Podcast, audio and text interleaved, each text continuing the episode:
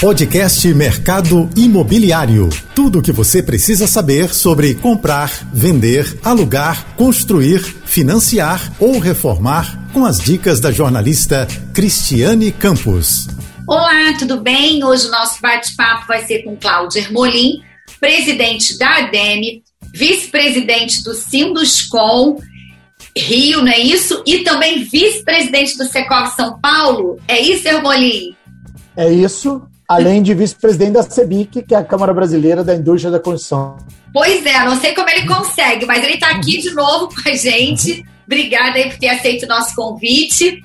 E vai contar pra gente como é que foi o almoço que vocês tiveram recentemente, você e alguns empresários do setor é, de construção civil aqui do Rio, com o prefeito Eduardo Paes. Quais foram os temas mais assim importantes, discutidos. Eu sei que tem um muito polêmico que eu quero que você também comente aqui, que é sobre o PEU das Vargens, né, que é o Plano de Estruturação Urbana das Vargens. Aí a gente está falando de Vargem Grande e Vargem Pequena. E a expectativa também para o mercado agora nesse segundo é, semestre deste ano. Bom, Cristiane, primeiro é sempre um prazer estar aqui com você. Né? Parabéns aí pelo canal e por toda a abertura que você dá ao mercado e a forma como você coloca os assuntos. Acho que é sempre importante a gente conseguir levar a informação de qualidade para as pessoas. Em relação ao, ao evento que ocorreu há duas semanas atrás, é, nosso objetivo foi discutir alguns assuntos importantes para o mercado imobiliário com é, lideranças tanto do Poder Executivo quanto do Poder Legislativo legislativo. Né? Assuntos esses que se é, referiam a, ao Reviver Centro, que naquele momento estava é, recém-terminada a primeira votação e hoje nós já temos ele aprovado é, já em segunda votação, e isso é um, é um assunto muito importante para o mercado. Também colocamos na pauta é, o PLC 136, que trata da transformação e mudança de uso de imóveis tombados e preservados na cidade do Rio de Janeiro. Falamos sobre a questão é, do plano diretor, né, que é um assunto fundamental para o mercado e esse ano existe aí a previsão de votação e aprovação do novo plano diretor da cidade. Então, nós, é, nessa discussão, é, que, que é, perguntamos tanto ao Poder Legislativo quanto ao Executivo, como estava esse cronograma, né? Porque o nosso histórico de discussão de plano diretor sempre foi muito ruim, né? A gente sempre demorou muito para discutir plano diretor e a gente ficava anos com o assunto em pauta e não conseguia chegar a um, a um, a um consenso no final e acabava fazendo uma colcha de retalhos nessa discussão. Também falamos com o secretário hoje de Fazenda, né, o secretário Pedro Paulo, sobre é, o projeto da prefeitura de colocar imóveis do município à venda. Né? Então, o mercado imobiliário tem todo interesse em participar da estruturação é, desse assunto. Né? A gente teve aí recentemente, é, infelizmente, o leilão do edifício à noite, um edifício icônico no centro da cidade do Rio de Janeiro, localizado num ponto que a gente chama da Delfim Moreira, do centro da cidade. Sim. Um edifício realmente é, privilegiado, que não teve nenhuma, é, não teve presença de nenhum interessado, nem no primeiro leilão, nem no segundo leilão. Então, a nossa discussão com o secretário de Fazenda é que evitasse esse tipo de desgaste, né, de levar os imóveis a leilão e ele terminar no vazio, como a gente chama, sem nenhum interessado. Coisas que já aconteceram, é, situações essas que já aconteceram no passado recente na nossa cidade, no nosso estado e no próprio governo federal.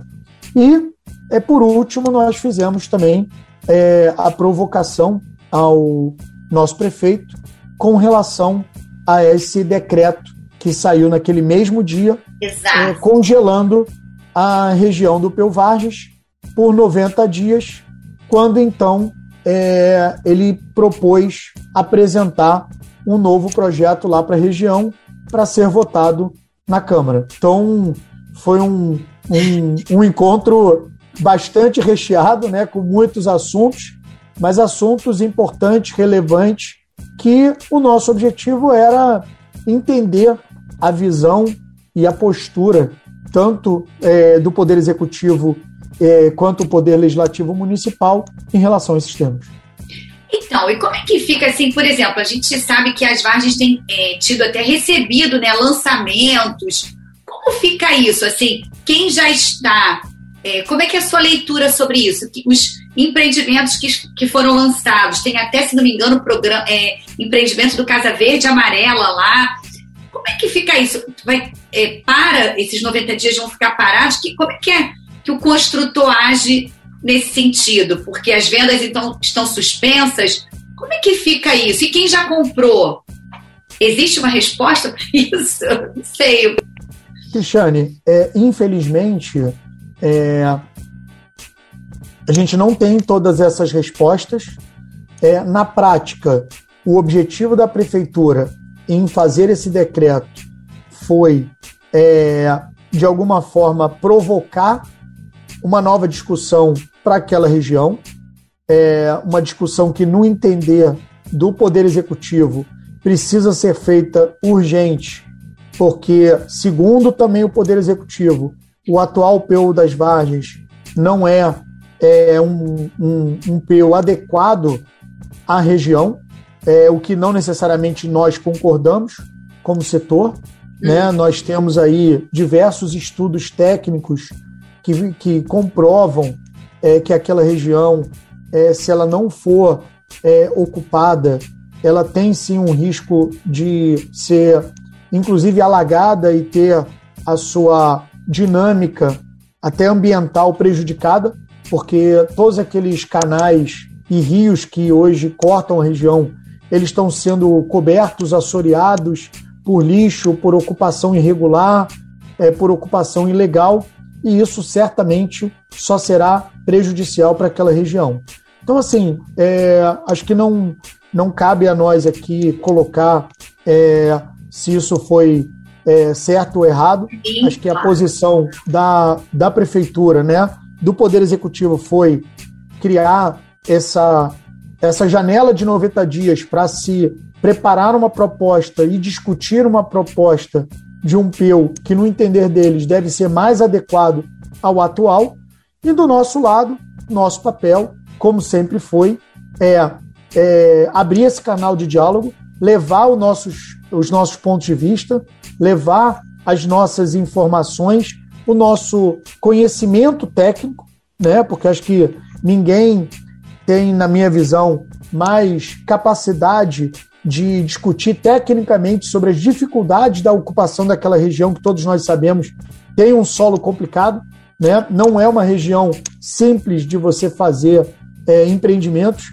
Então, quando a gente fala da ADEME e do Sinuscom, eu acho que não tem entidades de classe com mais competência e capacidade e experiência para é, debater esse tipo de assunto. Então, o que a gente espera nesse tema é que a gente possa ser ouvido, que a gente possa colocar, como sempre, é, as nossas ponderações, os nossos pontos de vista, as informações que nós temos coletadas é, daquela região aí ao longo de, de décadas Sim. e que a gente seja ouvido, né? O que de fato até o momento tem acontecido nos outros assuntos, Sim. Reviver Centro, Plano Diretor, PLC 136. Então o que a gente espera é que nesse assunto das Vargas também a gente possa ser ouvido, até porque é, aquela é uma região que tem é, hoje recebido muitas ocupações irregulares.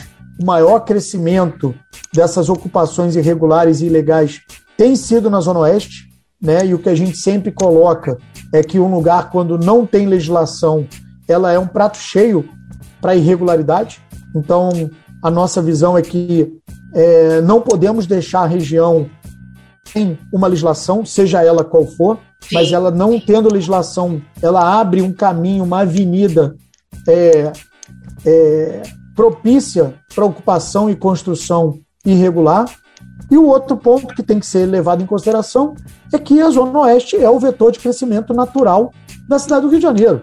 Sim. Então, mesmo com as dificuldades que a gente sabe que hoje a região tem de transporte público de massa, de é, atendimento a alguns serviços públicos, né, como água, luz, esgoto, nós não podemos ignorar o fato de que é uma região que tem uma vocação de vetor natural de crescimento da cidade.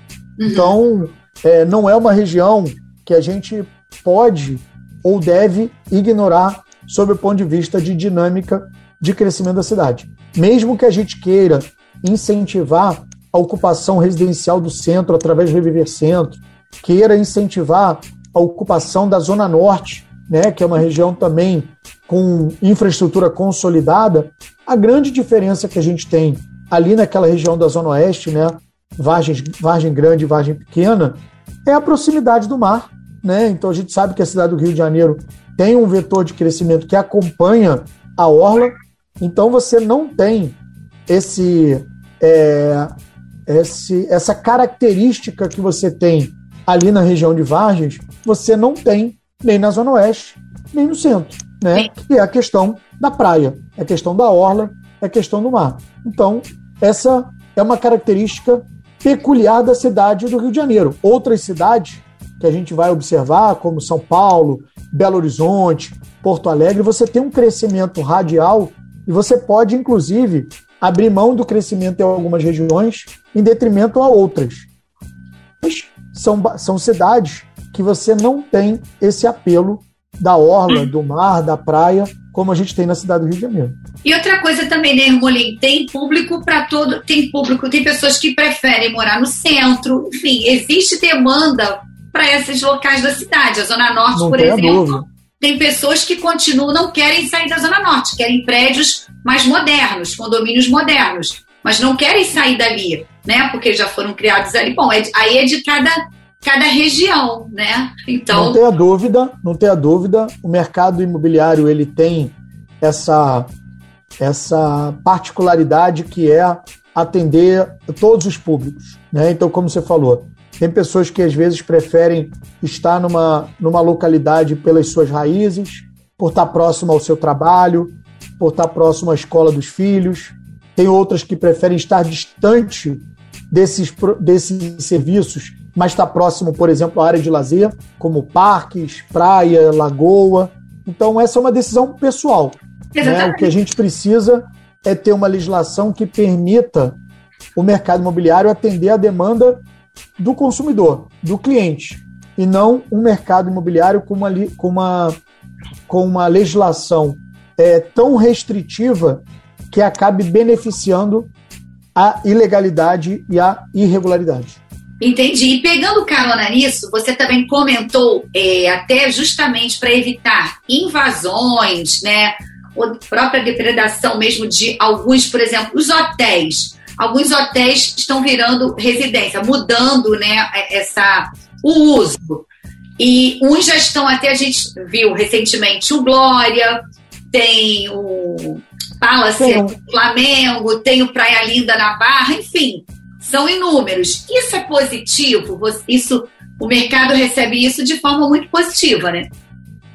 Então, Cristiane, a nossa visão é que o mercado ele tem que ter liberdade de atuar assim como os proprietários, sejam de imóveis comerciais, residenciais ou hotéis, ele também tem que ter a liberdade de tomar a melhor decisão para o seu negócio. Então, nós entendemos que é muito ruim você impossibilitar o proprietário de um hotel a transformar aquele hotel num outro uso, porque a legislação não permite. Né? Então, a nossa visão como mercado é que quanto mais liberdade, melhor você regula o mercado, seja para o setor hoteleiro, seja para o setor residencial. O fato é que hoje você não tem uma legislação que, é, que gere a possibilidade dessa transformação de uso, ela acaba sendo possível em alguns casos específicos, seja pela dimensão do hotel, seja pela localização do hotel, que acaba se enquadrando dentro de uma legislação residencial que possibilita essa transformação. E aí a gente tem vários casos, né? Eu cito três que são os mais importantes. Quando você tem uma transformação de uso de um hotel para o residencial, um hotel ele normalmente tem unidades autônomas menores do que as unidades residenciais. Então, por exemplo, um hotel tem quartos de 20 metros, 18 metros, 21 metros, e a legislação da cidade do Rio de Janeiro não permite unidades habitacionais com esse tamanho. Então você já tem uma primeira obra, né, um primeiro movimento de transformação. O segundo ponto é a quantidade de vagas. Né? Um hotel não tem exigência de vagas e o residencial, dependendo da localização na cidade, você tem exigência de vagas. Então você imagina você pegar um prédio já construído, sem vagas suficientes e ter que criar vagas naquele prédio. Né? Então, assim, é, esse é um outro problema que impede ou diminui essa possibilidade de você transformar hotéis em residenciais. E o terceiro ponto é a área de lazer. Né? O hotel não exige área de lazer e o residencial exige um, uma quantidade de metros quadrados de área de lazer proporcional à área privativa que você tem é, nas unidades. Então, na hora que você soma, ter que transformar o, o tamanho dos quartos, é. criar vaga de garagem e fazer área de lazer, isso se torna economicamente inviável. Então, nós entendemos que sim, tem que ter uma legislação que permita essa transformação. Nós hoje sabemos que a, a cidade do Rio de Janeiro duplicou, mais do que duplicou, a sua oferta de hotéis. A demanda por, por hospedagem não só diminuiu por conta da pandemia, mas já vinha reduzindo. Sim. Existem hoje outras alternativas de hospedagem que não somente hotéis. Então a gente tem hoje várias plataformas que concorrem com os hotéis e isso é uma nova realidade. Então não podemos fechar os olhos para uma nova realidade. Ou seja, é preciso se ajustar, é necessário que haja esse ajuste, né? principalmente na legislação. Essa transformação de hotéis virando residências a equação nessa reengenharia é difícil, precisaria de uma legislação que a gente não tem. É isso, Hermolin? Exatamente, Cristiane. Hoje é, nós não temos na cidade do Rio de Janeiro uma legislação que permita essa maior flexibilidade da transformação de hotéis em residenciais. Então, como eu falei é, hoje, para você fazer a transformação é possível mas você tem que se adequar à legislação do residencial naquela região. E na hora que você vai fazer a conta, a quantidade de é, é, intervenções que você precisa fazer são tão grandes que você acaba inviabilizando economicamente aquela transformação. Aí você acaba tendo hoje casos específicos e esporádicos acontecendo na cidade do Rio de Janeiro. Né? Nós temos aí recentemente um hotel lá no Flamengo, um hotel ali na, na, na Glória, temos o próprio Hotel Glória, que é um ícone, mas Sim. são exceções. Né? Quando a gente olha o tamanho desse mercado de hotéis, a quantidade de hotéis hoje que tem na cidade do Rio de Janeiro sofrendo para se manter aberto, outros que já não conseguiram se manter abertos, estão fechados, é. né? gerando inclusive é, problemas no entorno, porque na hora que você tem um hotel fechado e que você deixa de ter movimento, você gera insegurança, você Sim. gera risco de invasão, você gera problemas de, de limpeza, de conservação. Então, na nossa visão, todo e qualquer empreendimento fechado, seja ele fechado porque ele foi inacabado, seja porque ele foi é, fechado por problemas financeiros, econômicos e tudo mais, é ruim para a cidade, é ruim para a paisagem, é ruim para a vizinhança, é ruim para a rua, é ruim para todo mundo. Então, na nossa visão, esse é um tema que sim precisa entrar na pauta de discussão, tanto do Poder Executivo quanto do Legislativo. Tá, e aí, agora, como o mercado está se comportando, é, no, se comportou no primeiro semestre e as perspectivas até dezembro? Como é que está o segmento econômico, alto luxo, o médio e alto padrão? Como é que está aquecido, continua aquecido, mesmo a Selic aumentou um pouquinho, mas ainda está valendo a pena investir em imóveis? Bom, Cristiane, é, é importante a gente colocar aqui que existe um indicador que todos nós acompanhamos, né? Porque as reuniões do Banco Central são amplamente divulgadas, que é a taxa Selic, hum. né? Então a gente sabe que a taxa Selic ano passado fechou na casa aí dos 2%. E de lá para cá nós já tivemos três reuniões com aumento, né? Então hoje a taxa Selic está em 4,25, com perspectiva é, ainda de mais aumentos até o final do ano. Né? Alguns falam de 5%, outros falam de um pouco mais. Mas a gente tem que lembrar que o que hoje mantém aquecido o mercado imobiliário é a taxa de juros do crédito imobiliário, que obviamente ela tem uma relação com a Selic, mas ela não é a taxa Selic. E por que, que eu coloco isso? Porque mesmo com esses aumentos progressivos da taxa Selic, né, nessas últimas três reuniões do Copom, o, o, o juros para o crédito imobiliário ele permanece o mesmo ainda do ano passado. E em taxas mais baixas, historicamente falando, no nosso país. Então, assim, para efeito do crédito imobiliário, a taxa não mudou, mesmo com essas altas da taxa Selic. Além disso, os bancos continuam com bastante apetite na concessão do crédito imobiliário. A disputa, a concorrência por esse crédito se tornou cada vez mais acirrada, o que é bom para o consumidor, porque Sim. gera não só taxas menores, mas produtos diferentes, com facilidades, com incentivos, que antes a gente tinha dificuldade de enxergar.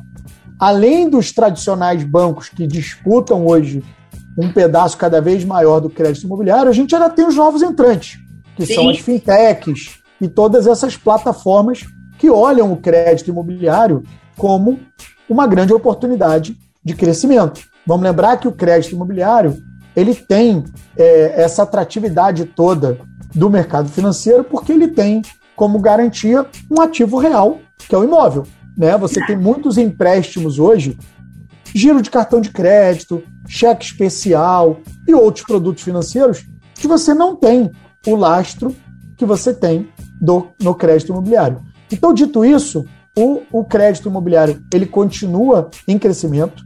Vamos lembrar também, Cristiano, que é muito importante a gente olha esses saltos de crescimento enormes do crédito imobiliário, mas a gente tem hoje uma proporção de crédito imobiliário em relação ao PIB muito baixa. Hoje a gente deve estar em torno de 11% do crédito proporcional ao PIB. Quando a gente vai olhar para países vizinhos como o nosso, por exemplo, no Chile, em outros países, você tem 20%, 21%. Quando você vai olhar para os Estados Unidos, isso já vai para casa dos 65%.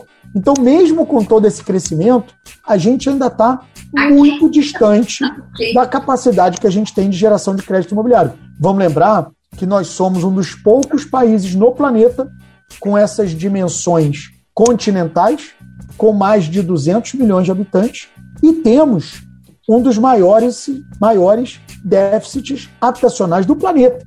São quase 9 milhões de habitações que estão hoje necess, são necessárias hoje para cobrir o déficit habitacional. Então, se você olhar e, e, e, e analisar que o mercado imobiliário ele acaba fazendo aí por ano, vendendo em torno de 160, 200 mil unidades, olha quanto tempo a gente levaria para acabar com esse déficit habitacional. Então, assim, todas essas características, junto com um crédito imobiliário acessível e aquecido, leva sim o mercado a estar se comportando de uma forma é, positiva. Quando você separa o mercado nos três clusters, que eu gosto sempre de colocar, que é os imóveis até 240 mil, que são casa verde e amarela, entre 240 mil e 1 milhão e meio, que é o sistema financeiro habitacional, o SFH. Isso. E acima de 1 milhão e meio, que é o SFI, que é o sistema financeiro imobiliário, obviamente, essa parte de baixo, ela continua aquecida, porque é aí que se concentra to, quase que a total, totalidade do déficit habitacional. Então, é, um, é, um, é uma demanda quase que infinita para ser atendida. Então, ali a gente continua tendo o mercado aquecido. Ele passou ao largo da crise que nós vivemos 2015, 16, 17, 18 e agora passou ao largo também dessa questão da pandemia. Quando a gente olha para o topo da pirâmide, né, os imóveis acima de um milhão e meio, o que, que aconteceu? A taxa de juros Selic, aí sim, influenciou na decisão de investimento dessas pessoas. Porque esse, essa, esse comprador dessa camada mais alta, Sim. ele normalmente tem o recurso ou parte do recurso para fazer um investimento no mercado imobiliário, ele vendo a taxa Selic em patamares de 2, 2,5, depois 3,25, o dinheiro dele aplicado não estava fazendo muito sentido, então ele também tomava a decisão de comprar o imóvel. O que está sofrendo ainda e ainda vai sofrer bastante na nossa visão, é esse meio, né, essa, esse recheio desse sanduíche, que Sim. são os imóveis acima do Casa Verde Amarela e abaixo do milhão e meio, porque basicamente é aí que está concentrada a grande parcela desses quase 15 milhões de desempregados que a gente tem no país. Essa parcela da população não tem o mesmo benefício de juros subsidiado que o Casa Verde Amarela tem. Essa parcela não tem também o subsídio que o Casa Verde Amarela tem para ajudar na compra de imóvel. Então, essa parcela da população precisa necessariamente de ter emprego e renda. Enquanto a gente não tiver a volta do emprego e da renda, essa camada ainda vai ficar é, sofrendo em termos de lançamento e vendas. Entendi. Agora, Hermolim, essa camada também, por exemplo, é, algumas construtoras do segmento Casa Verde e Amarela estão indo, criando é, novas empresas, vamos chamar assim, para atuar nesse segmento. Dessa faixa aí que você chamou, que seria, vamos dizer que é a faixa de acima de 240 mil né, até um milhão e meio, que se enquadra no SFH. É, isso, é, por que desse movimento? É, isso também, por, aí vai uma outra pergunta. É, esses financiamentos ficam mais pelo, com recursos do Sistema Brasileiro de Poupança e Empréstimo, SBPE. E os juros, também a taxa de juros para esses contratos habitacionais fica bem próximo até mesmo dos juros do Casa Verde Amarela. Só que no Casa Verde Amarela tem incentivo dos subsídios e outros incentivos. E isso é uma forma até também de estimular um pouco é, mas também não adianta nada para essas pessoas que não têm emprego e renda, como é que elas vão adquirir, mesmo estando vantajoso? Mas é mais ou menos por aí, já uma forma, um movimento de, de atender essa camada? Bom, é, em relação a esse movimento das empresas, o objetivo delas é diversificar. Ah. Né? Infelizmente, a gente viu ao longo dos últimos anos o programa Minha Casa Minha Vida e agora Casa Verde Amarela sofrer soluços e solavancos. Né? A gente viu agora, ah, recentemente, na discussão do orçamento para 2021, é, a retirada de boa parte do recurso para o faixa 1. Então, as empresas que trabalham ou trabalhavam única e exclusivamente para esse segmento econômico entenderam que fazia sentido diversificar os seus negócios e abriram outras marcas voltadas para o segmento médio e algumas até para o segmento de mais alto padrão. Então, esse caminho é muito mais um caminho da diversificação ah. do que um caminho, é, na minha opinião, de não acreditar é, no programa. Acho que é impossível qualquer governo que seja, de qualquer partido, é, acabar com o programa habitacional de novo, num país de proporções continentais, mais de 200 milhões de habitantes e esse déficit habitacional que a gente tem. Então, sempre vai haver um programa habitacional. Se vai ser Casa Verde Amarela, se vai ser Minha Casa Minha Vida, eu não sei. Mas certamente vai sempre ter um, um programa habitacional para essa parcela imensa da população que não tem uma habitação regular. Vamos lembrar que dentro desses quase 9 milhões estão incluídas sim as pessoas que moram hoje em condições subhumanas sim. e que foram cada muito mais afetadas nessa pandemia, onde você precisava ter uma casa, ter um espaço para você né, ficar com a sua família, se proteger, lavar a mão, Sim. ter esgoto, ter água potável. Né? Então, quando a gente fala de um local regular, não é só regular sob o ponto de vista fundiário, mas é regular também sobre o atendimento de Sim. itens básicos, né? como, por exemplo, água, esgoto e energia elétrica. Então, é, essa diversificação, na minha, na minha visão, é um caminho para as empresas poderem explorar outros, outros campos. E aí, de novo, a questão do SBPE, sim, ter um juros mais baixo do que o SFH, certamente ajuda as pessoas a tomarem a decisão. Mas o fato é que, com essa quantidade de desemprego hoje que a gente tem no país, a tomada de decisão para você é, assumir uma parcela de um crédito imobiliário que vai consumir provavelmente 30% da sua receita familiar durante praticamente 30 anos, não é uma decisão que você vai tomar no momento que você está desempregado ou não está seguro no seu emprego. Porque a gente tem que lembrar o seguinte: que às vezes a pessoa está tá empregada, Sim. mas ela está numa situação onde a empresa dela ou a localização onde o negócio dele está instalado está sob risco. Né? Ele está olhando em volta e fala assim: putz, o clima aqui não está legal. Sim, então, sim.